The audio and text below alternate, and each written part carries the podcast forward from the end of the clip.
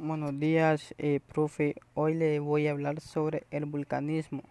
El vulcanismo o volcanismo es el fenómeno de erupción de roca fundida o magma en la superficie de la Tierra o en un planeta o luna de superficie sólida, donde la lava, los piroclásticos y los gases volcánicos entran en erupción a través de una ruptura en la superficie llamada ventilación.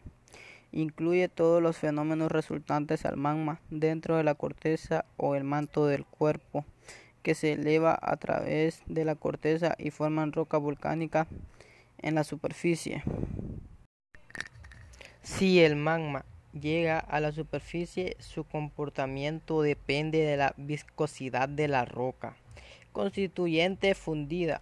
El magma viscoso o espeso produce volcanes característicos caracterizados por erupciones explosivas, mientras que el magma, no viscoso o líquido produce volcanes caracterizados por erupciones efusivas que vierten grandes cantidades de lava en la superficie. En algunos casos, el magma ascendente puede enfriarse y solidificarse sin llegar a la superficie. En cambio, la masa igenia enfriada y solidificada cristaliza dentro de la corteza para formar una instrucción ingenia. A medida que el magma se enfría, los químicos en los cristales formados se eliminan.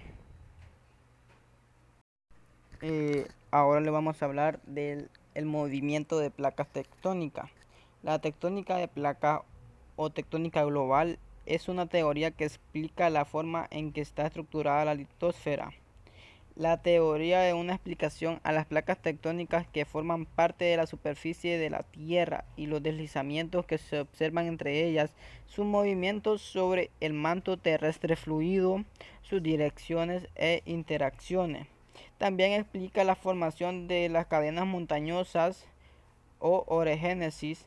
Asimismo da una explicación satisfactoria de hecho que los que los terremotos y los volcanes se concentran en regiones concretas del planeta, como el cinturón del, fuego o del Pacífico, o la publicación de las grandes fosas submarinas junto a islas y continentes en el centro del océano.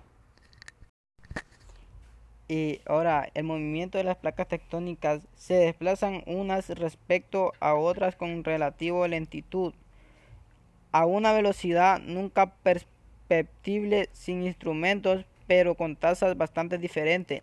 La mayor velocidad se da en la dorsal del Pacífico Oriental, cerca de la isla de Pascua, a unos 3.400 kilómetros de Chile continental, con una velocidad de separación entre placas más de 15 centímetros y, la más lenta se da en la, en la dorsal ártica, con menos de 2,5 centímetros.